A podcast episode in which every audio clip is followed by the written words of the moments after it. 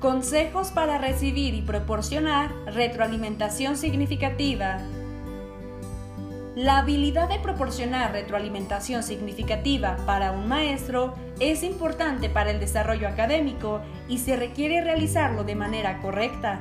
Es una práctica que de hacerlo incorrectamente puede dañar al alumno, disminuir su autoestima o hacer que se sientan menospreciados. Para hacer esto bien, se debe planificar su enfoque con anticipación. Algunos consejos simples sobre qué hacer y qué no hacer al proporcionar comentarios y recibirlos son los siguientes. 1. Evite cualquier cosa que se pueda escuchar como culpar o juzgar. Desea motivar al estudiante y mostrarle el área para mejorar, no lo contrario. Siempre explique cómo las posibles mejoras son una situación beneficiosa para todos. Mencione primero sus fortalezas, después de lo cual puede señalar un aspecto en el que puede trabajar más. 2. Asegúrese de ser específico. Los estudiantes deben saber exactamente de qué aspecto de la actividad está hablando, qué hicieron mal y cómo se puede mejorar.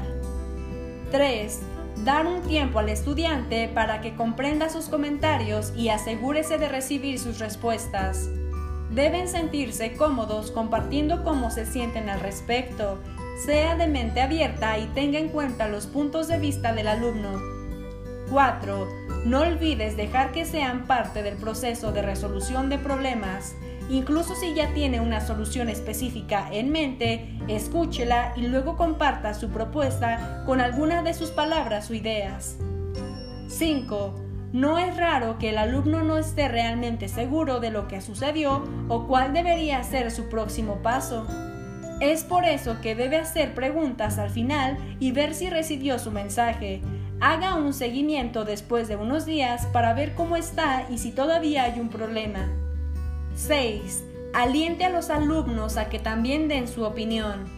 Pregúntele si tiene algo que agregar sobre su desempeño y su rol como docente Escuche cuidadosamente lo que tienen que decir. Permítales dar ejemplos también para que puedan ver exactamente lo que significan. Luego discutan esto abiertamente y juntos para encontrar una retroalimentación de manera efectiva.